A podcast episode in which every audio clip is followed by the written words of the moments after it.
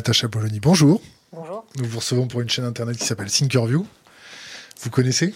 Oui, je connais. Bien sûr que je connais, je regarde. C'est vrai? Bah oui. C'était quoi la dernière? Euh, la dernière que j'ai regardée, c'était un replay. C'était un replay de Denis Robert.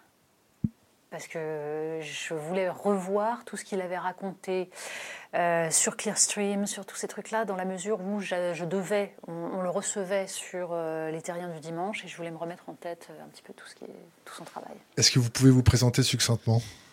Succinctement, euh, Natacha Polony, depuis le mois de septembre, directrice de la rédaction de Marianne. Je pense que c'est déjà suffisamment un défi pour qu'il n'y ait pas besoin d'ajouter autre chose. Combien de personnes à Marianne? À Marianne, on a une soixantaine de personnes, on a euh, environ 35 cartes de presse, ce qui est tout petit pour un hebdomadaire. C'est minuscule, vous voyez, à l'Express, il y en a, je sais pas, 120 ou 130 des cartes de presse. Budget de fonctionnement, c'est combien? Oh, alors là, me demandez pas les chiffres de. Je ne les ai absolument pas en tête. Je- J'ai vu, j'ai étudié tous les tableaux et tout, mais c'est le genre de truc que, que je retiens pas par cœur. Quand, quand vous, a- vous avez pris la direction, euh, euh, est-ce que vous avez été contesté? Est-ce que vous avez eu des problèmes pour vous insérer dans les équipes déjà présentes? Est-ce qu'il y a eu des, des tensions? Est-ce que vous avez été adoubé tout de suite? On n'est jamais adoubé tout de suite et euh, très honnêtement, enfin tout le monde le sait, euh, je- ça n'a pas été facile. Ma nomination n'a pas été évidente et simple. Voilà, c'est. Après, est-ce que j'ai été contestée à l'intérieur de la rédaction? Moins que ce qui a été dit Beaucoup moins. C'est-à-dire que, en fait, euh, pour le dire simplement, euh, le nouvel actionnaire, puisque Marianne en fait a été rachetée, Marianne a subi un dépôt de bilan, c'est un journal qui a souffert. Marianne avait subi un dépôt de bilan et puis ensuite a été vendue à un nouvel actionnaire, Daniel Schretinsky, donc qui a fondé, euh, qui a un groupe CMI, qui est un groupe de médias et qui a racheté donc différents médias en France. Et le premier, c'était donc Marianne.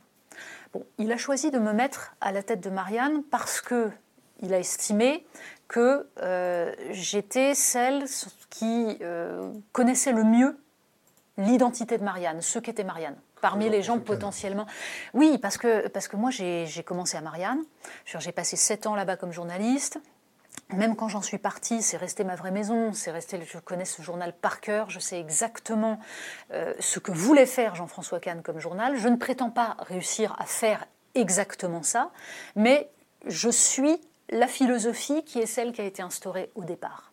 Et c'est pour ça que Schretinsky m'a pris, prise, alors même que je ne suis pas forcément sur sa ligne idéologique. Mais il y avait une logique. D'après ce que je peux en connaître, c'est quelqu'un qui est profondément euh, européen, mais qui estime qu'on peut contester l'Union européenne telle qu'elle est, au nom d'un idéal européen. Euh, mais il est très clairement euh, libéral et même euh, plutôt, comment dire, plutôt favorable au système économique tel qu'il existe aujourd'hui, disons-le clairement. C'est-à-dire qu'il pense que la mondialisation est bénéfique. Donc vous voyez qu'on n'est pas exactement sur la même ligne, mais moi j'apprécie que quelqu'un puisse comprendre que euh, ces idées ne sont pas forcément les bonnes à la tête d'un journal. Marianne euh, est un journal très spécifique, qui est à la fois libéral mais anti-néolibéral, qui est un journal qui est profondément républicain, qui est en, en effet européen mais qui ne s'est jamais interdit au contraire de critiquer l'Union européenne telle qu'elle est, mais qui estime que la France ne peut pas exister toute seule. En revanche, il faut des règles et des règles démocratiques. C'est ça l'esprit de Marianne. Votre liberté, elle s'arrête où chez Marianne? Euh, pour l'instant, euh, elle s'arrêtera le jour où euh, on décidera que je n'ai pas rempli ma mission. Votre liberté, votre ligne éditoriale, les sujets que vous traitez, est-ce que vous avez un champ totalement libre? Bah, écoutez, un simple exemple. On a fait une une sur Bernard Arnault et la Fondation Louis Vuitton. On a sorti le rapport de la Cour des comptes qui montrait comment la Fondation Louis Vuitton avait utilisé la niche mécénat pour en fait que le contribuable paye euh, la très grande majorité de, cette, euh, de, ce bâtiment et de tout son, fonctionnement. Et donc on a expliqué exactement comment la Cour des comptes ravageait totalement cette, euh, ce, mode de fonctionnement et tout, critiquait à boulet rouge. Donc on l'a faite la une sur Bernard Arnault. On n'a eu aucune reprise par nos confrères. Je le déplore, je ne sais pas pourquoi l'AFP n'a pas trouvé que ça valait une dépêche, mais nous, nous l'avons fait. Et je n'ai eu aucune remarque de mon actionnaire qui de toute façon ne, me fait pas de remarques. Il ne m'appelle pas donc. Euh.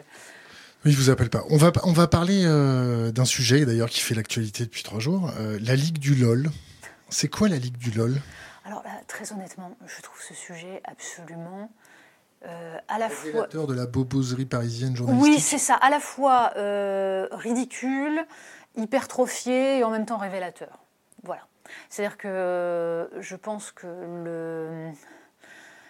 cela révèle un mode de fonctionnement euh, chez certains membres d'une petite élite euh, médiatique. Bah, pas si petite que ça, non? Visiblement euh, assez, euh, visiblement assez large. Mais enfin, vous savez, euh, c'est un petit monde quand même. Hein, le, journalisme parisien, ça, reste un petit monde. Je pense que ça ne concerne pas vraiment les citoyens français. Et très honnêtement, je pense qu'ils s'en foutent complètement.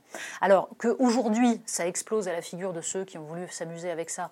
Bon, c'est assez drôle.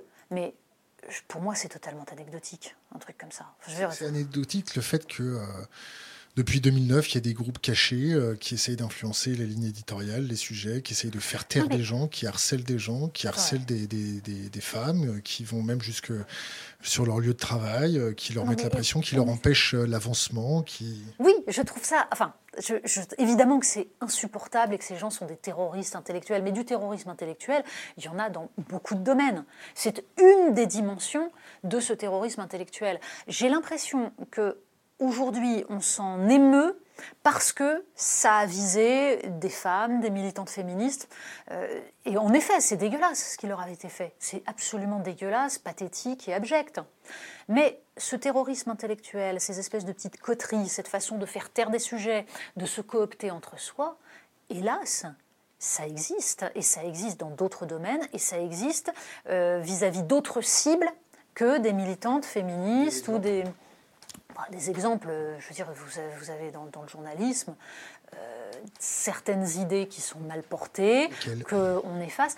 Bah, pendant des années, par exemple, euh, d'ailleurs, je pense qu'on en avait déjà parlé ici, les, sur les questions économiques, euh, il faisait quand même très mauvais être un journaliste euh, plutôt euh, critique de la mondialisation en faveur d'une forme de protectionnisme. Critique les réseaux de pouvoir, par exemple, voilà. quand vous avez questionné Christine O'Krent sur le siècle Sur le Bilderberg. J'avais questionné Christine O'Krent sur le Bilderberg. ce qui me semblait normal pour une raison simple je ne suis, absolument pas d'un naturel complotiste. Moi, je suis euh, profondément rationnel. Ma question vis-à-vis de Christine O'Krent, c'était de savoir si un journaliste a sa place dans un lieu euh, dans lequel il est interdit de raconter ce que l'on voit. Qu'est-ce qu'un journaliste vient chercher là? C'était ma simple question. Après, je ne lui demandais pas si euh, le Bilderberg dirigeait le monde en cachette, en sous-main, etc. Pas du tout c'est une question de journaliste à journaliste parce que je pense qu'il faut se questionner sur notre rôle.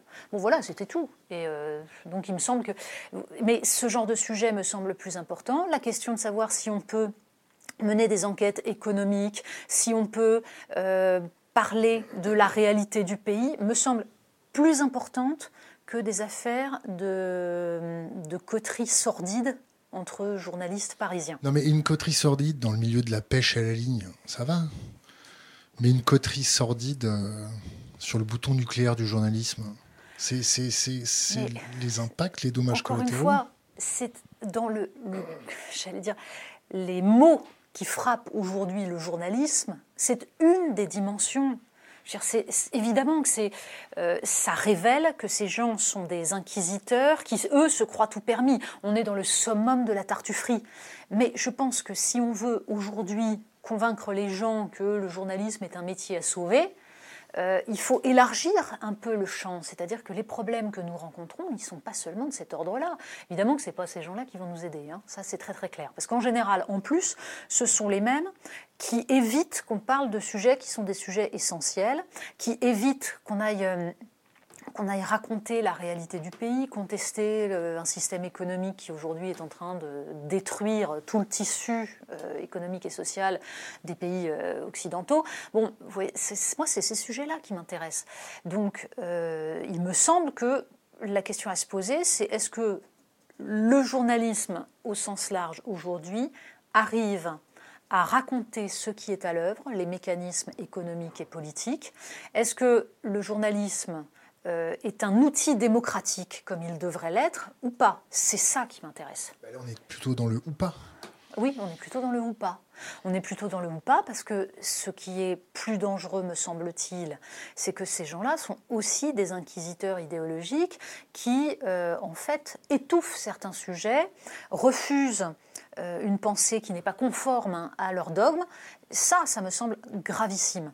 Et simplement, je pense que ça s'étend au-delà de cette fameuse Ligue du LOL. C'est-à-dire que la question de savoir si les journalistes sont capables aujourd'hui de ne pas se comporter en curé ou en inquisiteur, mais s'ils sont capables de faire émerger du débat, des arguments, de la pensée, pour permettre aux citoyens de se faire sa propre opinion, voilà, ça, ça c'est le vrai sujet. Sommes-nous aujourd'hui encore un outil démocratique, c'est-à-dire le lieu où le débat va naître pour qu'ensuite le peuple souverain puisse décider de son destin? La couverture des Gilets jaunes par les médias Alors c'est très intéressant ça. C'est très intéressant parce que, en fait, j'ai entendu de la part de gens convaincus de leur sincérité, convaincus vraiment des, des choses extrêmement diverses. C'est-à-dire que vous avez des gens qui vous disent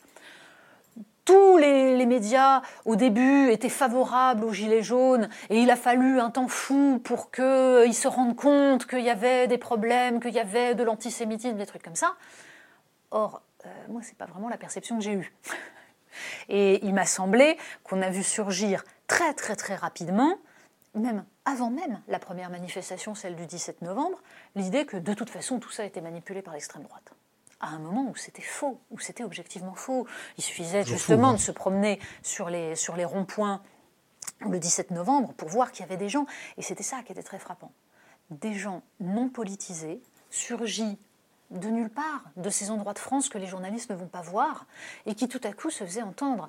Moi, c'est pour ça que j'ai fait cette une de Marianne qui m'a été reprochée nous sommes le peuple et nous ne nous tairons plus. Nous sommes allés interroger des gilets jaunes et on a décidé de, le faire, de les interroger, voyez, sans filtre, c'est-à-dire un verbatim au long cours de ce qu'ils racontaient de leur vie. C'est-à-dire pas seulement leurs revendications, parce que ça aussi, j'ai vu beaucoup de, médias qui leur demandaient, mais alors quelles sont vos revendications? Soyez plus précis, mais c'est incohérent.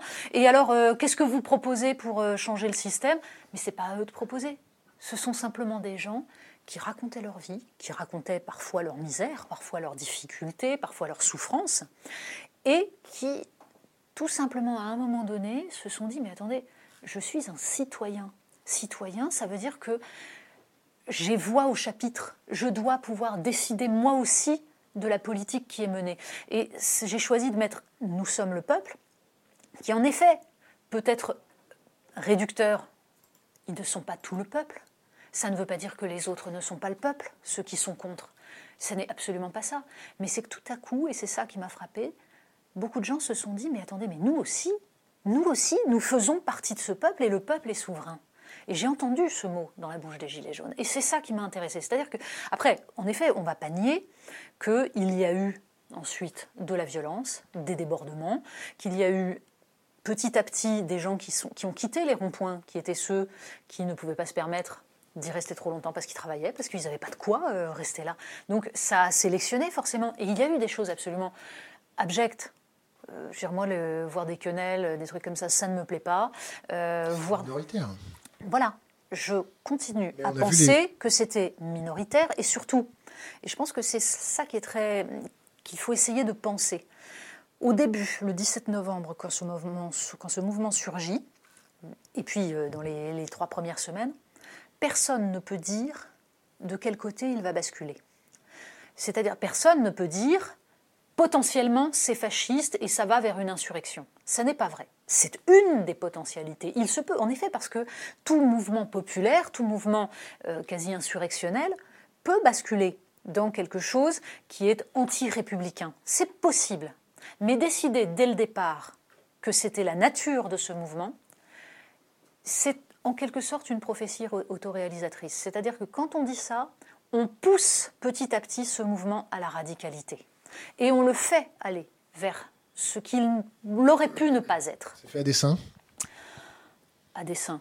Je pense, euh, pour certains, oui. C'est-à-dire que je pense que très clairement, au début du mouvement, euh, le, pouvoir politique, a, pouvoir politique a, grâce à ses connexions dans les médias, a essayé de. C'est pas grâce à ses connexions dans les médias. C'est-à-dire que je pense que tout cela, euh, hélas, se fait de façon naturelle, j'allais dire. Il n'y a pas besoin que ce soit des gens connectés. C'est un, une pensée qui est partagée. Qui est partagée pourquoi? Parce qu'il y a un réflexe de classe. Moi, ce qui m'a frappé, c'est ça. C'est que tout à coup, on a vu un mouvement social dans sa, sa nature la plus pure. C'est-à-dire qu'il n'y avait rien d'autre que la question sociale qui surgissait, la question démocratique qui va avec, parce qu'en fait, quand vous avez des inégalités sociales profondes, eh bien, la démocratie ne fonctionne plus. Et quand vous avez des gens qui ne peuvent pas influer sur les politiques qui sont menées, la démocratie ne fonctionne plus, donc les deux sont connectés. Et tout à coup, en face, oui, il y a eu un réflexe de classe, bien sûr. On a eu l'impression que tout à coup, les classes dangereuses ressurgissaient. Et j'ai été très frappée de la violence de certains commentaires euh, dans les médias. C'est-à-dire qu'il y a quand même... Quel exemple Quel média bah, Par exemple... Euh, les médias de la Ligue du LOL? C'est pas ceux-là qui m'ont le plus. Euh, non, non, non, c'est pas. Enfin, je, sais, je, vais vous dire, je ne sais même pas exactement. Euh, enfin, j'ai pas, je ne connais pas tous les membres de la Ligue du LOL. Les hein, euh, voilà. Oui, j'ai en tête les, les libés, mais c'est, c'est pas là.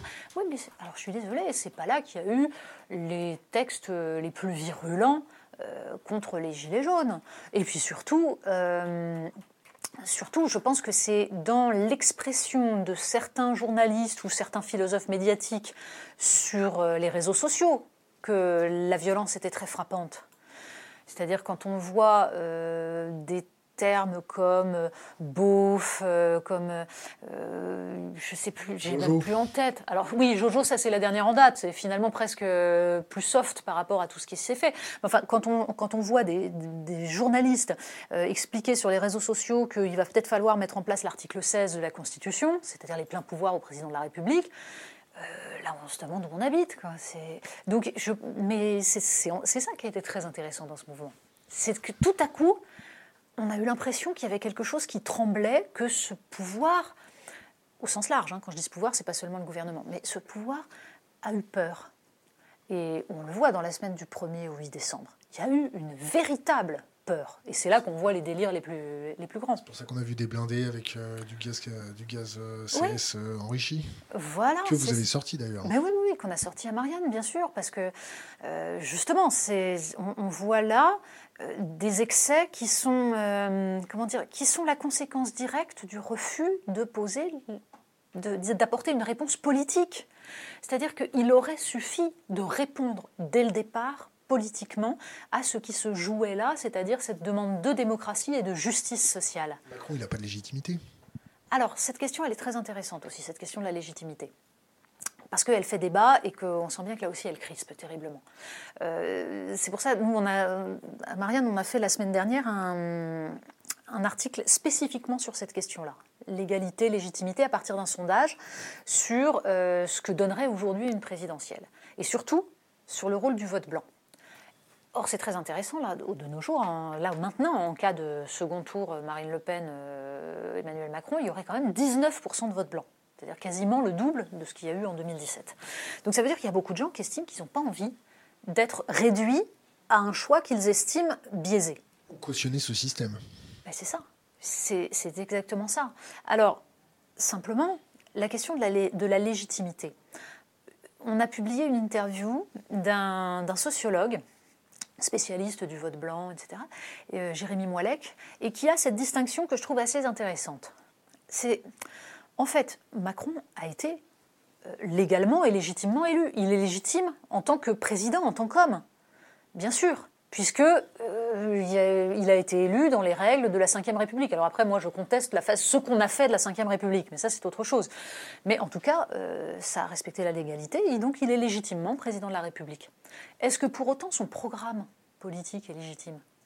Non, parce que les gens qui ont voté pour lui n'ont pas voté pour son programme ils ont voté pour ce qu'il incarnait à ce moment-là, c'est-à-dire d'abord le fait de ne pas avoir Marine Le Pen au pouvoir, euh, enfin différentes autres données. Et peut-être que la prise en compte du vote blanc permettrait de faire prendre conscience de cela. C'est-à-dire que ça empêcherait qu'un président puisse être élu et dire puisque vous m'avez élu, c'est que vous m'avez donné un blanc-seing. Donc j'applique mon programme à la lettre et j'irai jusqu'au bout.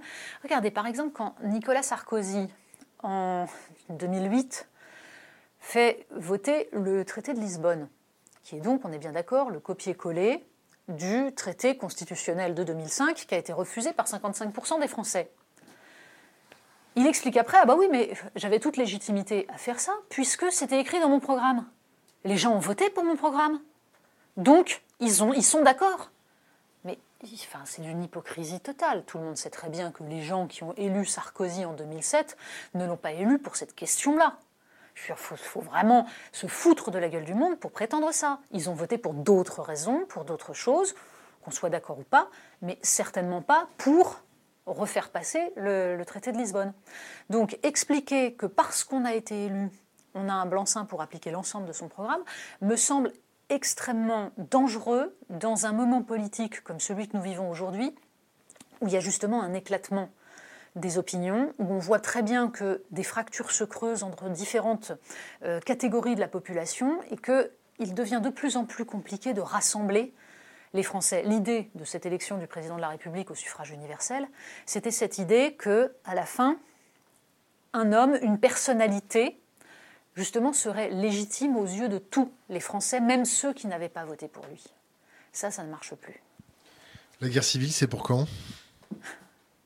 Moi, je me bats justement pour éviter toute violence, pour éviter toute guerre civile. C'est pour ça que j'ai écrit pendant cette, euh, cette, crise des Gilets jaunes un édito euh, qui s'intitulait Pour une révolution raisonnable.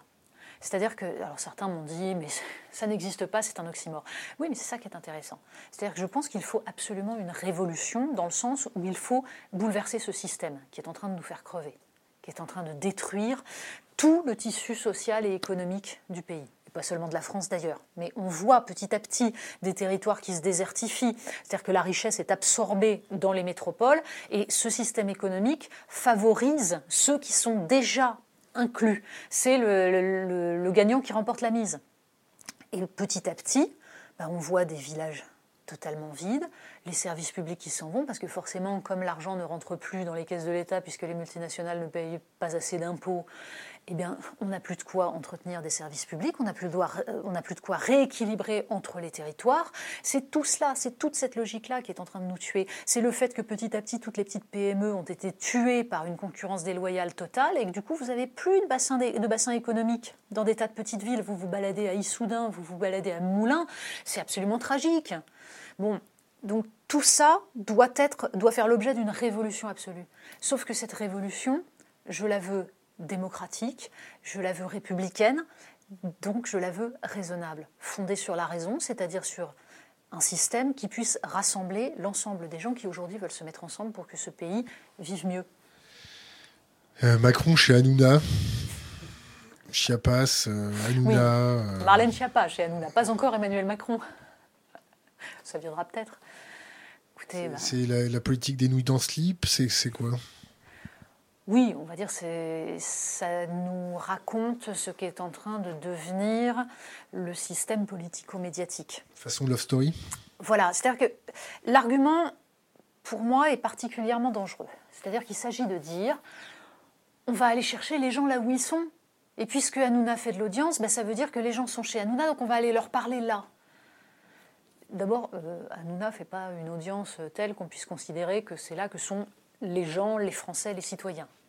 Mais surtout, c'est considérer que le citoyen n'est pas à un moment donné capable de faire la différence entre le moment où il rentre du boulot, il a envie, oui, parfois, de s'abrutir devant des stupidités à la télé, et donc il allume sa télé et il regarde euh, la télé-réalité, Hanouna, que sais-je.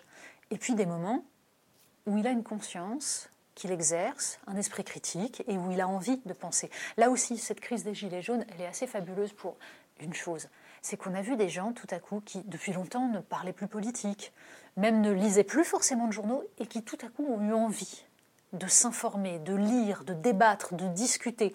C'est-à-dire que ce qui existait dans les bistrots à la fin du 19e siècle, parce que c'était ça, c'était des lieux de débat, c'était des lieux d'exercice de la démocratie, tout à coup a ressurgi sur des ronds-points.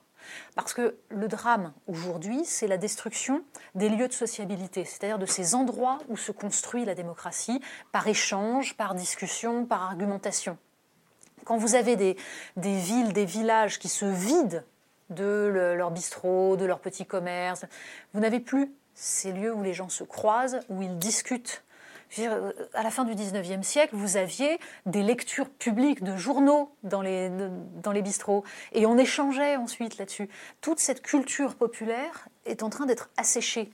C'est pas en allant chez Hanouna qu'on va, la, qu'on va la faire revivre. Ça, c'est une escroquerie. Ça transforme la politique en spectacle, et ça prend les gens pour des imbéciles. Ils ont le droit de regarder Hanouna pour se détendre, mais ils sont parfaitement capables, à côté, de débattre ensemble. Il faut simplement pas les prendre pour des cons. Marlène Chiapas, euh, Chiapas, Chiapas. Chiapas. Chiapas. C'est pas les Indiens Chiapas. Non. Le... Quand elle va chez Hanouna, alors que Hanouna a eu des plaintes par le CSA pour euh, des raisons bien précises, c'est quoi? C'est une façon d'adouber Hanouna? C'est une façon de... Ah ben, c'est en tout cas de l'indignation à géométrie variable. C'est-à-dire que Marlène Schiappa est quand même la première à se récrier dès qu'il y a euh, ce qu'on appelle maintenant des dérapages. Et là, tout à coup, ça dérange plus quand il s'agit d'aller faire passer la, bonne parole politique. Donc, en effet, je pense que ça pose un sérieux problème de crédibilité. On revient, on fait une petite parenthèse gentille, euh, l'affaire Benalla. parenthèse gentille. Ah bah, c'est gentil. Non, c'est surtout, euh, c'est surtout concernant. On parle d'Alstom, non ah, Moi, je préfère Alstom. On commence par je Benalla. Je trouve qu'Alstom, c'est beaucoup, plus, c'est beaucoup plus essentiel comme enjeu que Benalla. Benalla, c'est révélateur. C'est-à-dire que... Euh, c'est la ligue du LOL macronesque Ça nous raconte surtout euh, le, disons ce qu'il y a d'inquiétant, à savoir cette façon de s'entourer de la part du président de la République s'entourer de ce genre de personnages, c'est à un moment donné euh, estimer que on est finalement un peu à côté, que l'on n'a pas forcément à se plier aux mêmes règles que le reste de, la population. Voilà. Je pense qu'il y a là un comment dire ben, ce que un ancien ministre de l'Intérieur, euh, Gérard Collomb, a appelé de l'ubris, c'est-à-dire de l'orgueil. Je crois qu'il y a véritablement ça. Et que c'est inquiétant. Pourquoi? Parce que ça nous raconte le rapport d'Emmanuel Macron à la démocratie. Comme une petite perquisition chez Mediapart Oui, bien sûr. Non mais tout, tout est délirant dans cette affaire, absolument tout. La perquisition chez Mediapart, ce qu'on découvre de l'espèce de sentiment d'impunité des uns et des autres, euh, toute la façon dont euh, finalement des gens qui ne devraient jamais mettre les pieds dans les palais de la République gravitent dans ce monde-là, puis dans des mondes interlopes. Évidemment qu'il y a toujours eu des gens douteux euh, à l'Élysée. Euh, enfin, la, France-Afrique sous De Gaulle, c'était pas particulièrement reluisant. Focard. Voilà, Focard n'était pas un type forcément d'une honnêteté, d'une grandeur d'âme fabuleuse. Pour autant, tout cela ne s'étalait pas. À partir du moment déjà où on voit un Nicolas Sarkozy euh, entretenir des liens avec un Alexandre Djouri, on passe dans une autre dimension. Et puis là maintenant, on a donc euh, Benalla. Euh, je pense que tout cela, en effet, nous raconte une dérive petit à petit d'un pouvoir qui ne se vit plus comme au service du peuple. Le mot ministre, il veut dire ça, il veut dire serviteur. C'est-à-dire que les élus sont des serviteurs du peuple et ils sont là pour appliquer la politique que veut le peuple. On n'est absolument plus là-dedans. Et je pense que ça a des répercussions aussi sur les choix politiques que font ces gens-là. C'est-à-dire que euh, ce, qui, ce qui est un révélateur de leur psychologie explique aussi leur façon d'opérer des choix politiques. On fait un petit pointillé sur Alstom. Alstom, c'est magnifique. C'est beau, c'est mené d'une main de maître. Non, mais euh, Alstom est le cas d'école du scandale absolu euh, que le monde médiatique n'a pas voulu voir. Et moi, c'est ça qui me frappe. C'est le temps qu'il a fallu pour que des journalistes s'intéressent à ça. Moi, je veux dire, j'ai été alertée là-dessus euh, par euh, mon co-auteur euh, Jean-Michel Quatrepoint, avec qui on a fondé le comité Orwell, parce que lui s'est intéressé à cela, parce que c'est un journaliste qui fait son travail de journaliste économique, c'est-à-dire qu'il enquête sur tout ce qui est en train de détruire tous les fleurons industriels français. Et donc, il avait publié un livre, Alstom Scandale d'État, où il racontait tout ça. Mais ça n'intéressait personne strictement personne. Euh, c'est-à-dire la façon dont les États-Unis ont fait pression en appliquant l'extraterritorialité de leurs droits, en prenant en otage quand même. Euh, Pierucci, il a été pris en otage, ça s'appelle comme ça.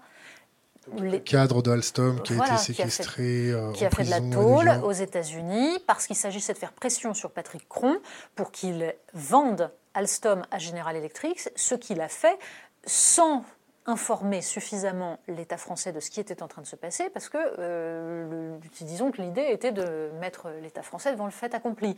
Et ensuite, le problème, c'est le pouvoir politique français, qui ne réagit pas, qui ne défend pas euh, les intérêts de, de la France, et qui laisse partir quand même ce qui relève de la souveraineté du pays. C'est-à-dire qu'aujourd'hui, les turbines de nos sous-marins nucléaires, elles sont détenues par les Américains. C'est hallucinant. C'est-à-dire qu'aujourd'hui, s'il y a 2003 la guerre en Irak, on ne peut plus dire non.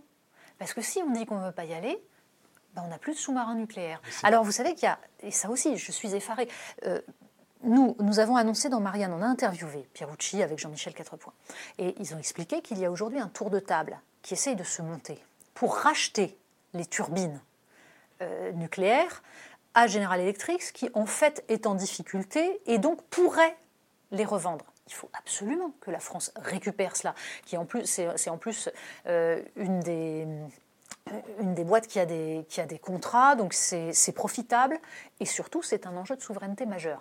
Là, on vient... Zéro reprise, là aussi ça n'intéresse personne, alors qu'il faudrait évidemment faire en sorte que l'État français appuie ce tour de table pour que nous puissions récupérer ce qui relève de notre souveraineté. Là, là il y a 50 sous-marins euh, qui hypothétiquement vont être vendus euh, à l'Australie.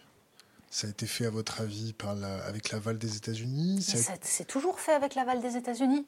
On n'a pas le droit de vendre des armes sans l'aval des États-Unis. Pourquoi? Parce que, une fois de plus, extraterritorialité du droit, euh, pression de l'impérialisme euh, américain, c'est-à-dire que s'il y a le moindre, mais le moindre composant, euh, même une micro-puce électronique fabriquée aux États-Unis dans un de nos armements, il faut demander l'autorisation des États-Unis. Et nous le faisons, bien sûr. Nous le faisons.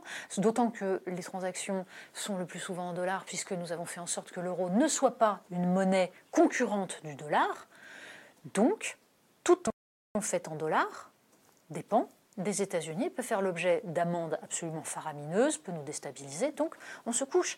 Tout cela devrait être raconté en permanence dans les médias. Parce que ce qui nous arrive aujourd'hui, c'est-à-dire ce qui change la vie quotidienne des gens, c'est lié à ça. C'est-à-dire que la destruction, la désindustrialisation de la France, les millions, enfin le, million d'emplois industriels disparus dans les 15 dernières années, c'est aussi la conséquence de ce genre de choses.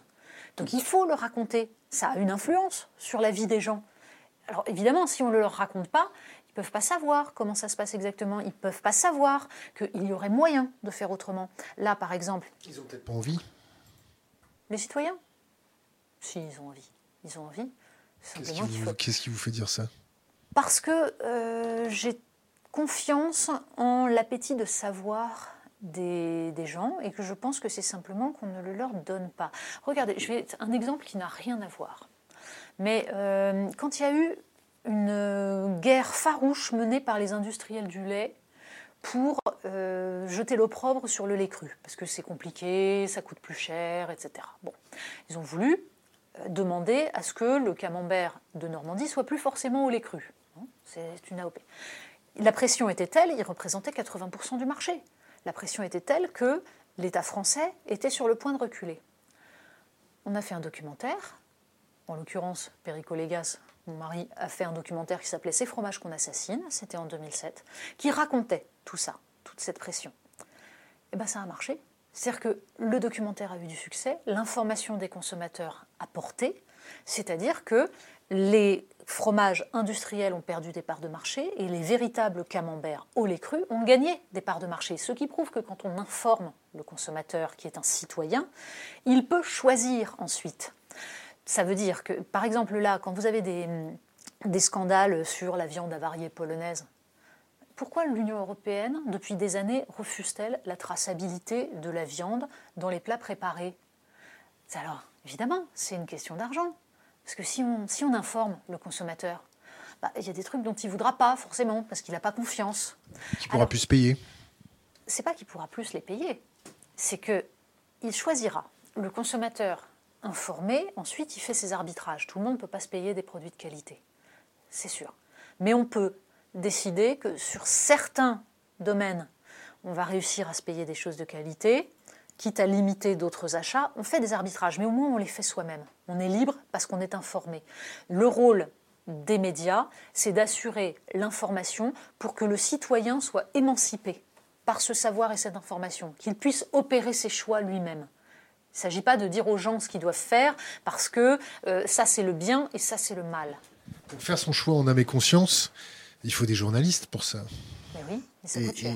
Et, ça coûte cher. Et, ils n'arrivent plus à se financer. Et, euh, c'est la pagaille. Ils sont rachetés par beaucoup de milliardaires. Euh, ça devient un petit peu euh, la radio chinoise, non? Alors, il ne faut pas non plus caricaturer. caricaturer, voter tous Macron. Ils ont fait tous leur une à voter Macron, non? On est d'accord. On est d'accord. Il a, a fait ça, non? Non? Non. Non. Non. Marianne, enfin de toute façon, je, moi j'y étais pas, hein. Je pense que Marianne est un journal qui est en train de, enfin c'est mon rôle et c'est ma mission, de retrouver ce qui a fait sa vocation de départ, c'est-à-dire surtout de s'affranchir du prêt-à-penser, d'être contre ce que Jean-François Kahn appelait la pensée unique. C'était ça, c'est, je crois que c'est lui-même qui a inventé l'expression pensée unique. Et voilà, l'idée c'était de sortir de cela. Bon, donc euh, simplement, le, on ne va pas expliquer que parce que tous les médias appartiennent à des milliardaires, tous les journalistes sont vendus. C'est beaucoup plus compliqué que ça. C'est-à-dire que D'abord, il y a une différence entre le travail du journaliste de terrain et le rôle ensuite du patron de presse et le rôle des éditorialistes. Il y a une différence. Euh, et ensuite, les actionnaires n'interviennent pas forcément directement dans la rédaction. Ça dépend sur quel sujet, bien sûr. Après, la pression euh, de la régie publicitaire est parfois beaucoup plus importante que celle des actionnaires. En général, dans la presse, c'est ça qui pose problème. C'est la question publicitaire. Je parlais tout à l'heure de notre une sur la fondation Louis Vuitton. LVMH est l'un des principaux euh, comment dire, c'est l'un des principaux clients euh, de publicité pour les, pour les journaux c'est compliqué. Je crois savoir que quand Libération avait fait sa une sur Bernard Arnault, euh, Castois-Richecon, ça avait été compliqué derrière. Donc ça, c'est une question aussi essentielle. Mais là, on est face à un problème. Le, les médias ont... C'est la laisse qui se tend sur le collier des journalistes? Oui, mais bien sûr. Mais bien sûr, mais il faut se demander pourquoi. Euh, il y a toujours eu ces problèmes-là dans la presse. Depuis qu'elle existe, il y a des pressions. Depuis qu'elle existe, il y a la question de savoir à qui appartiennent les journaux et de qui ils dépendent, de leur lien avec la bourse. Vous pouvez lire toute l'histoire de la presse, vous trouverez toujours des débats là-dessus. Simplement, ce qui a changé, c'est qu'aujourd'hui, les milliardaires qui possèdent la presse ne sont plus des patrons de presse. Ce sont plus des gens dont c'est le métier. Ce sont souvent des industriels qui très souvent s'achètent de l'influence à travers ça. Ça ne veut pas dire qu'ils dictent les articles, mais ça veut dire quand même qu'ils possèdent quelque chose qui va leur permettre ensuite, éventuellement, de compter dans le paysage. Mais surtout, le problème, c'est que les journaux n'arrivent plus à vivre de leurs lecteurs. C'est-à-dire que les gens lisent de moins en moins. Alors on peut se demander pourquoi. Et les médias ont peut-être aussi fait en sorte qu'on ne les lise plus. Mais en tout cas, les journaux vivent de moins en moins de leurs lecteurs et ils sont donc de plus en plus dépendants de la publicité, sachant que la publicité, de toute façon, ne leur rapporte plus rien non plus. Pourquoi? Parce que euh, les annonceurs préfèrent aller sur Internet, où là, toute la manne est captée par, euh, par Facebook et Google. Donc on est face aujourd'hui à un risque de disparition du journalisme tel qu'il devrait exister, c'est-à-dire un journalisme qui soit un journalisme d'enquête, de reportage, qui est sur le terrain, qui puisse rapporter une information la plus honnête possible, qui permettent aux lecteurs de découvrir des choses qu'ils ne connaissaient pas et surtout des choses qu'ils n'auraient peut-être pas eu envie de connaître. Parce que c'est aussi ça le rôle d'un journal. Vous avez écouté les, déclarations de Macron euh, concernant la presse? Euh, Oui, oui. Ça ressemblait à quoi? Ça ressemble à une... discours de Kim Jong-un N'exagérons rien. J'essaye de toujours rester nuancé. Donc euh, non, c'est une vision euh, qui est finalement aujourd'hui extrêmement répandu euh, et qui relève de ce que j'appellerais, mais il pas, Macron n'est pas du tout le seul responsable, un environnement de soft totalitarisme. C'est-à-dire que euh, il ne s'agit pas de faire pression par la force sur les gens. Il s'agit de faire adhérer à un système parce qu'il est considéré comme le bien parce qu'il est considéré comme tout ce qui nous préserve du mal. Le mal, c'est au choix, euh, le populisme, le fascisme, les extrêmes, voilà. Et comme, alors, c'est très intéressant ce terme, le souverainisme. C'est-à-dire que là, ça y est, le, mot souverainisme est devenu synonyme d'extrême droite, ce qui est quand même assez dingue. Souverainisme complotiste, en fait. Oui, aussi, aussi. Ça, ça va avec, complotiste. Euh, c'est-à-dire que les dernières, par exemple, les, travaux de Conspiracy Watch et de, la Fondation Jean Jaurès sur le complotisme sont d'ailleurs assez délicieux de ce point de vue-là. Dans quel sens délicieux genre euh, ah bah, Dans le sens où finalement tout le monde est complotiste. Il s'agit de nous démontrer que tout le monde est complotiste et que. Euh, comment dire On peut capter de l'argent public pour faire des petites choses après, derrière, parce que comme il y a beaucoup de complotistes, euh, on, devient nécessaire à bah, combattre le, complotisme, bah, c'est ça? Bien sûr, puisqu'on est, on est la vigie face à ce danger immédiat. Mais encore une fois, il s'agit là de mots qu'on accole, mais qui ne sont jamais définis. Or, moi, j'estime qu'il faut définir. Par exemple, le mot souverainisme, que ce soit un bon mot ou un mauvais mot, c'est-à-dire les gens, justement, ne comprennent plus ce que ça veut dire. Alors, disons-le clairement, défendre la souveraineté, c'est-à-dire ce qu'on a vu dans euh, l'émergence des Gilets jaunes. Défendre la souveraineté, c'est-à-dire la, capacité du peuple à décider de son destin. Bah, c'est la définition de la démocratie. Donc, en fait, euh, normalement, n'importe quel véritable démocrate devrait être souverainiste. Après, il y a différentes manières, différents types de politiques qu'on peut défendre. Mais en tout cas, défendre la souveraineté du peuple, ça me semble fondamental, ça me semble la base. Donc accoler ça à un discours extrémiste, c'est particulièrement inquiétant. C'est une façon d'expliquer que la souveraineté du peuple, la démocratie, est finalement assez accessoire par rapport à la préservation d'un système économique qui aujourd'hui s'impose à tous. Je vais vous lire euh, un petit extrait de, Marianne. Je m'en doutais un peu. Ah bah, t'inquiète, on t'a pas fait venir pour rien. Hein. Alors, juste un extrait euh, euh, sur Thinkerview, sur nous. cette chaîne YouTube compte près de 270 000 abonnés et publie plusieurs dizaines d'interviews avec des personnalités très diverses idéologiquement, mais portant généralement un discours en rupture avec le système. Jusque-là, c'est très bien le ton, le ton des questions sans concession est très porté sur le dévoilement prétendu de machinations de puissants de ce monde. Reflète bien ce que les internautes viennent chercher sur le web. On y parle de politique hors sentier battu, quitte à ce que les questions fassent la part belle à une vision complotiste. Raconte un peu à papa. Allez. Le journaliste qui a écrit cela est-ce qu'il a publié euh, en, faisant relire son article? Il a fait relire au rédacteur en chef du site. Qui s'appelle? Bah, qui s'appelle, euh, vous pouvez le voir sur l'ours de Marianne, mais pourquoi il faut. Ah, mais il s'appelle comment? Il s'appelle Thomas Vampouille et c'est voilà. Mais on va pas. Euh, enfin, il ne s'agit pas de désigner des gens. il a fait son travail, ce journaliste. Après, c'est sa vision. C'est sa vision. On voit qu'il raconte ce qu'est Thinkerview et qu'après il estime que dans le ton des questions, il y a parfois, une, même souvent dit-il, une façon de les tourner qui donne l'impression que cela révélerait des choses cachées au grand public. Quand on demande à Jean-Michel Apathy ou à, aux journalistes du Monde euh, ou à, comment il s'appelle le tout petit là, euh, Pujadas, euh, euh, sur le dîner du siècle et la collusion entre journalistes et, puissants, c'est révéler des choses comme ça c'est, ah non, mais, Encore une fois, moi, ça ne me gêne absolument pas qu'on pose ce genre de questions. Et c'est quand même la troisième fois que je suis interviewée sur Thinkerview. Si je considérais que c'est une chaîne complotiste, je ne viendrais pas. On est d'accord.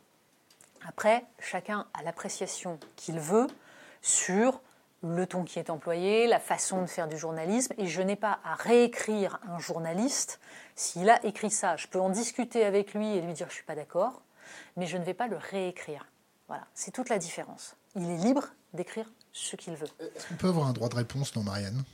Bah oui, bah bien sûr. Bien sûr. Il y a des règles pour le droit de réponse. Alors, c'est des règles juridiques extrêmement complexes, etc. Mais enfin, de toute façon, un très bon avocat. Oui, oui, bon, j'imagine. Mais de toute façon, euh, bien sûr. Et, encore une fois, je suis ici parce que, pour ma part, j'estime que vous faites un travail qui est un travail passionnant. Voilà. Donc, si vous voulez que Marianne vous donne la parole, on vous donne la parole, on fait naître un débat. Au contraire, moi je suis pour ce genre de débat et ce genre de discussion. Et encore une fois, moi j'emploie ce mot complotisme avec beaucoup de, comment dire, de, prudence, parce que pour l'instant, je trouve qu'on a des élites qui, elles, sont de plus en plus complotistes, et qui voient des complots partout, et qui voient des complotistes partout. Les deux à la fois. Quand les hackers étaient accusés de complotisme euh, parce qu'ils disaient qu'on était surveillés, euh, parce qu'on disait qu'on était euh, fliqués, que l'État se gavait, qu'il y avait des écoutes un petit peu sauvages, et que derrière ils ont passé des lois pour régulariser les choses ou nous traiter de complotistes. C'est-à-dire que des fois, a, c'est une façon de jeter l'eau propre sur quelqu'un pour le faire taire. C'est, quoi? Il y a un mélange de différentes choses, je pense.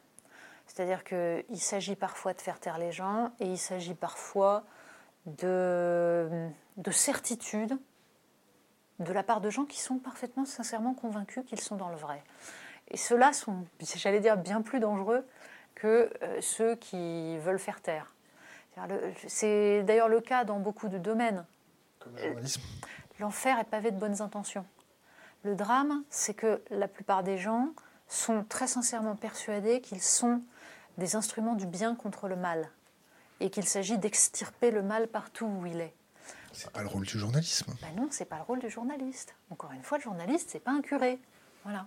Donc, euh, le journaliste, il est là pour mettre en avant les différents arguments, pour replacer les faits dans un contexte, pour permettre aux citoyens de décrypter, de comprendre ce contexte, de comprendre la mécanique qui aboutit à telle ou telle décision, à tel ou tel phénomène. C'est tout cela le rôle d'un journaliste. C'est aussi de faire vivre le pluralisme, parce qu'il y a aussi un problème énorme qu'on a aujourd'hui, qui est l'espèce de renforcement des certitudes chez beaucoup, beaucoup de, citoyens. C'est-à-dire qu'il y, a une radicalisation de chaque groupe social sur ses propres certitudes. Le rôle d'un journal, c'est normalement de sortir les gens de leurs certitudes. C'est-à-dire qu'en gros, euh, Charles Péguy disait il faut qu'une euh, il faut qu'une revue mécontente un cinquième de son lectorat, mais jamais le même cinquième. Donc, en gros, on raconte aux gens ce qu'ils n'ont peut-être pas vu, ce qu'ils n'ont peut-être pas perçu, ou ce qu'ils voyaient mais qu'ils n'arrivaient pas à nommer. Et puis de temps en temps, on leur montre ce qu'ils ne voulaient pas voir. Voilà, on les bouscule. Le problème, c'est qu'aujourd'hui, sans doute habitués aussi par le principe des algorithmes et par le mode de fonctionnement totalement fermé des réseaux sociaux, beaucoup de gens refusent cette petite part de remise en question.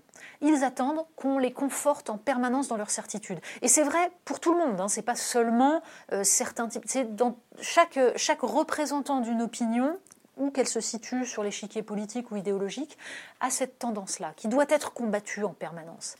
Mais c'est devenu de plus en plus difficile parce qu'on a beaucoup de gens qui trouvent insupportable la moindre remise en question de leur certitude. On va passer aux questions d'Internet. Euh, euh, parce que je sais que vous avez un emploi du temps très très chargé. Euh, J'ai un journal à faire. À faire tourner. Et c'est pas évident du tout. Alors, ça c'est bon. Traitement des, des, violences policières dans les médias, un mot rapide dessus. Est-ce que bah. le LBD, euh, on commence à se réveiller quand il y a les Canadiens, les Suisses euh, qui volent au secours euh, de la population française pour dire voilà quand même c'est compliqué il a fallu du temps. Il y a eu des articles qui ont été faits, il y a eu des enquêtes. Bon, on a vu Dufresne qui faisait ce, travail-là. nous, à Marianne, on a publié une, grosse enquête sur le site de Marianne. il, y a, un pôle d'investigation chez Marianne? Oui, il y a un pôle d'investigation chez Marianne. Combien de personnes? Oh, il n'est pas énorme, hein. on est, on est une, équipe minuscule, donc on a, euh, on a trois investigateurs, euh, si on compte. Mais après, tous les autres, ils sont investigateurs aussi, hein. ils sont journalistes. Mais disons qu'on en a trois qui sont spécialisés. On en a un dans l'investigation économique, euh, Emmanuel Lévy, qui nous a sorti justement les rapports de la Cour des comptes, qui, nous, qui travaille beaucoup sur les, les autoroutes, sur les régies d'eau ou les choses comme ça. Vous voyez, ça, ce sont des sujets qu'on met en avant assez souvent. Voilà, et puis on a des, investigateurs qui vont farfouiller euh, un peu partout. Quelle était la question? La question était les violences policières. Et donc, on a publié évidemment des articles, on a publié aussi des éditoriaux, on a traité cette, question-là. Et les autres? Bah, Les autres, je pense que ça dépend en fonction de leur sensibilité, justement. Et que c'est ça qui est. Euh, disons que il, a été, il est devenu impossible dans, ce, dans cette crise de tenir les deux bouts. Ce que nous, on essaye de faire à Marianne c'est-à-dire euh, de n'avoir aucune complaisance pour euh, des gens qui viennent pour casser, pour des gens qui viennent pour frapper du flic. Moi, le slogan Tout le monde déteste la police, je le trouve absolument ignoble. Voilà. C'est délirant comme slogan. Mais en face, on peut aussi dénoncer des violences policières qui sont dues aussi à l'absence de formation, au mauvais usage de ces, de ces armes et au fait que, euh, évidemment, elles sont dangereuses. Ok, alors l'absence de formation, je veux bien, ils doivent tirer trois ou cinq cartouches de LBD, d'accord. Mais quand on entend, grâce à des, des, reporters de terrain, pour la plupart venant d'Internet, on pense d'ailleurs à Taramis News et des choses comme ça, quand on entend des, flics dire à voter quand ils ah tirent pleine tête ou des choses comme ça, il faut des sanctions. Quand on voit des, des, journalistes isolés à trois sur un pont se prendre deux grenades de désencerclement au pied, l'IGPN. Euh, c'est bien le problème. Le problème, c'est qu'il n'y a pas assez de sanctions. C'est que, alors, encore une fois, on est face à des êtres humains, il y a peut-être des mecs qui craquent, il y a peut-être des, policiers aussi qui n'en peuvent plus, mais c'est inacceptable. Ou le recrutement, et c'est ce que je dis, le recrutement, la formation. Parce que là, c'est aussi ça plus à un CAP police quand même, Ce qu'on a montré dans le... Dans les le enquêtes. respect qu'on peut avoir sur le CAP. Hein. Bah, bien sûr, euh, bah, il y a des CAP qui sont. Euh, c'est une formation qui, qui a longtemps été de qualité. Après, on pourrait parler aussi de l'évolution, de l'enseignement euh, dans les filières courtes, etc. Ce serait tout un sujet, il nous faudrait trois heures. Mais euh, on a montré, nous, dans nos enquêtes, que euh, le problème, c'est aussi d'avoir utilisé pour le maintien de l'ordre des policiers qui n'étaient pas qui n'étaient pas formés pour ça parce que ce n'était pas leur véritable domaine de compétence. C'est ça. C'est-à-dire que quand vous mettez des mecs comme ça et que vous leur dites bon, vous allez avec un, un LDB, vous avez quelques heures de formation, enfin, c'est aberrant. C'est ça qui est profondément dangereux. Mais il faut évidemment raconter comment ça s'est fait, qu'en plus on s'est retrouvé avec une espèce de guerre des polices, avec euh, des unités différentes qui euh, maintenaient l'ordre de deux façons différentes sur la même place, enfin des trucs. Ça a été un grand n'importe quoi quand même le maintien de l'ordre. Vous êtes intéressé au recrutement dans les écoles de police? Genre, euh, Je n'ai pas fait d'enquête récemment, mais je pense en effet que. On va attention dessus parce que c'est intéressant. Hein. Oui, bah, évidemment. évidemment. Autre question d'Internet. Euh, euh, le modèle de presse indépendante, euh, on fait quoi? Est-ce que la question exacte, c'est quel modèle pour une, une, presse indépendante? Bah, Quel modèle pour une presse indépendante, mais que les gens acceptent de payer pour de l'information? Qu'ils comprennent enfin que c'est pas gratuit parce que, pardon, mais pendant des années, on a fait croire aux gens qu'on pouvait faire vivre des journaux gratuits. Et puis qu'on pouvait ensuite aller sur Internet et que le modèle allait être immédiatement formidable et qu'on allait pouvoir faire vivre des vrais médias, des journalistes, des enquêteurs, des trucs comme ça. Mais c'est pas vrai, c'est pas gratuit. Si quand c'est gratuit, soit vous êtes le produit, soit c'est la pub qui vous, qui vous permet de, vivre. Et la pub, ça permet pas d'être indépendant. Et nous, regarde. Mais oui, mais... Nous, nous, on a un Tipeee. Hop. C'est vrai. Mais vous, vous n'avez pas à payer du papier, des choses comme ça. Or, il y a des gens encore. On a à payer une équipe technique, euh, des locaux. C'est vrai. Donc peut-être que la, pièce, que la presse papier va mourir. Mais pour l'instant, il y a encore des gens qui veulent lire sur papier. Première chose. Deuxième chose, il faut payer des journalistes qui fassent du reportage. qui puissent donner à voir, qui puissent rester sur place pendant longtemps. Ça coûte du pognon, ça aussi. Ça coûte de l'argent. D'aller voir, là, quand on a fait notre numéro sur les Gilets jaunes, où on, est tous, on a envoyé 4, 5, 6 journalistes dans tous les coins de la France et ils sont restés pendant deux jours, trois jours sur les ronds-points à interroger les gens. Mais ça coûte de l'argent de faire tout ça. Là, on le fait, on fait ce travail-là sur les petits artisans, les petits commerçants, les petits patrons. C'est-à-dire justement ceux qui étaient parmi les premiers gilets jaunes pour essayer de comprendre justement quel système ils veulent et comment ils se font avoir souvent dans le sens où ils demandent du libéralisme, on leur file du néolibéralisme qui les, qui les fait crever. Bon, voilà, ça, c'est de l'enquête de terrain, ça prend du temps. Bah, ça coûte de l'argent. Combien ça coûte un, Marianne papier? 4 euros. On est moins cher que les autres, euh, que les autres news magazines, quoi, que les autres hebdos. Euh, dernière question d'Internet. Euh, comment trouver une information fiable? La loi anti-casseurs, le préfet de police alors? Qui est responsable? Bon, on, peut, choisit On ne peut pas répondre à tout. La loi anti-casseurs, franchement, enfin, on a écrit justement dans Marianne ce qu'on en pensait, à savoir que euh, on est typiquement dans une loi qui est profondément dangereuse. Euh, la, première, la première version de la loi était totalement délirante. L'article 2, euh, qui consistait à considérer que la puissance administrative pouvait interdire de manifester en cas de présomption de danger, c'était dingue. Alors c'est devenu un petit peu plus euh, précis, mais enfin pas tellement plus, puisqu'il s'agissait de dire en cas de risque majeur, si je me souviens des termes, euh, de, contre l'ordre public. Enfin, qui décide s'il y a un risque majeur contre l'ordre public? C'est-à-dire que quand vous avez des membres du gouvernement qui expliquent que les premières manifs de Gilets jaunes, c'est la peste brune, bah, si c'est la peste brune, il y a un risque majeur contre l'ordre public, il faut immédiatement interdire. Donc cette, cette loi est absolument effarante. C'est pour ça que Charles de Courson est sorti. Euh, bah, oui, euh, c'est pas un extrémiste, hein, Charles de Courson. C'est pas, voilà, c'est un type plutôt modéré. Donc, euh, et après, alors, il y avait la, la première question. L'information fiable, on la trouve comment? L'information fiable, on la trouve quand il y a des gens qui signent, quand il y a des gens qui assument. Euh, après, ça dépend. Il n'y a pas la Ligue du LOL derrière, avec ben des points de vue idéologiques de caste. Mais ça nécessite aussi pour les citoyens d'adopter un regard critique. C'est-à-dire d'abord d'aller euh, regarder un petit peu partout pour se faire une idée. C'est-à-dire qu'il faut aussi le chercher, le média qu'on veut. Le média. Il faut tester. Et une fois qu'on a testé, on sait à qui on peut faire confiance, on sait ce qu'on accepte de, regarder. C'est le principe en communication de, comment dire, des abrégés de la décision. On appelle ça comme ça. C'est-à-dire, en gros, on n'est pas spécialiste de tout. Donc on ne peut pas savoir systématiquement si ce que dit le, type en face est vrai ou pas. En revanche, on connaît suffisamment de choses quand on est bien éduqué pour pouvoir repérer à quelques indices si le type qu'on a en face raconte n'importe quoi ou pas. D'où l'importance de l'éducation au départ, parce que c'est ça qui permet de ne pas être dépendant des discours délirants des uns et des autres. Plus vous avez un peuple éduqué, et plus vous avez des gens qui sont capables de détecter quand on leur raconte des conneries. Donc les médias ne peuvent vivre que de ça. On a besoin de la confiance du lectorat, c'est-à-dire qu'on a besoin que le lectorat nous dise je ne suis pas spécialiste de ce sujet, vous m'en parlez, je pense que vous ne dites pas de stupidité. Donc ça, ça se construit au long cours. Ça veut dire qu'il ne faut jamais décevoir son lectorat, qu'il ne faut jamais se laisser aller à la facilité, qu'il faut être extrêmement rigoureux et nuancé. Mais ça nécessite aussi, bah, tout simplement, un peuple éduqué, ce qui est la base de la démocratie, c'est-à-dire des gens capables de, distinguer. Je pense qu'il y en a beaucoup. Je pense qu'ils sont encore là, même si je crois qu'il y a beaucoup à dire sur l'éducation et sur la façon dont on, dont on construit ça. Euh, vous avez un message pour Guillaume Meurice? Je suis toute prête à débattre, hein. je suis toute prête à discuter. Euh, avec tout le monde. Moi, je n'ai jamais eu peur d'échanger des arguments. Non, parce que j'ai cru comprendre qu'apparemment, il ne voulait pas discuter avec moi. Ah non, il ne veut pas. Ben, c'est dommage. S'il a lu le même article que nous, euh, c'est compréhensible, non? C'est-à-dire, s'il a lu quel article? Bah, Il n'a pas l'air d'aimer trop Marianne. Hein. Bah, c'est qu'il ne dit pas Marianne. C'est quoi la dernière question chez Thinkerview? Je me souviens plus. Laissez un conseil pour les jeunes générations. Mais oui, mais je laisse tout le temps le même.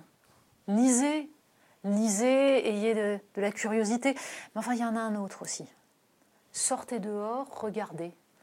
Regardez autour de vous, il faut de la curiosité. Moi, je crois que le, principe pour qu'une société puisse vivre, c'est euh, cette idée de que l'on n'est pas renfermé sur son nombril. On vit dans une société, on vit avec les autres. Donc on regarde autour de soi, on s'émerveille et on regarde les autres en face et on échange. Et ce qui, ce qui est de beau, voilà, c'est quand on construit une société où il y a du débat. une société où chacun est chez lui, commande ses trucs par Internet, euh, va dans des boutiques où il n'y a plus de caissières, où il n'y a plus rien, où il n'y a plus de petits commerces. C'est un cauchemar. C'est un cauchemar absolu. Donc le débat, l'échange, tout simplement se confronter à l'autre dans sa différence. Voilà. Natacha Polony, merci. Merci à vous.